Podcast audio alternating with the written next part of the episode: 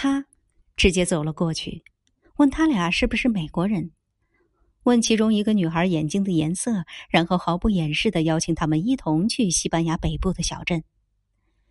我想要邀请两位跟我去奥维耶多，我们一起过周末，一个小时后出发。两个女孩愣住，我们才刚认识，去奥维耶多做什么？我们在那儿度周末，我会带你们到城里逛逛，享受美食，喝着美酒，还有做爱。他们傻眼，谁？希望是我们三个。他非常平和，不带一丝紧张，好像在说一件平常的事情。